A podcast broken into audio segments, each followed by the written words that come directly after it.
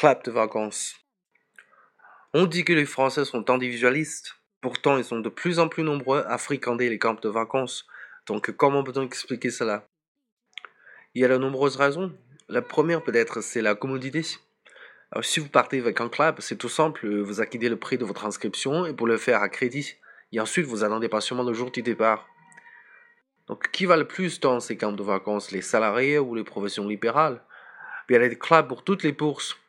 Les uns pour les gens modestes, euh, d'autres rencontrer surtout des ingénieurs, des médecins, des professeurs, des avocats.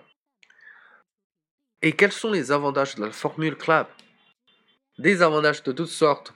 En général, les camps sont situés en pleine nature, euh, souvent dans des pays chauds, donc euh, on n'a pas la raison de s'habiller.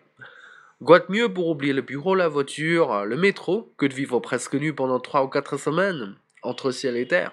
C'est chouette, quoi. Et les plaisirs de l'esprit, que devient-il? Oh, ils ont leur place, soyez-en sûrs. Il y a beaucoup de gens qui se réunissent à l'auditorium pour entendre de la musique et euh, pour participer des entretiens de sujets d'activité. Avez-vous déjà vu un sociologue parmi faire une conférence en slip? C'est un spectacle qui vaut le déplacement déjà.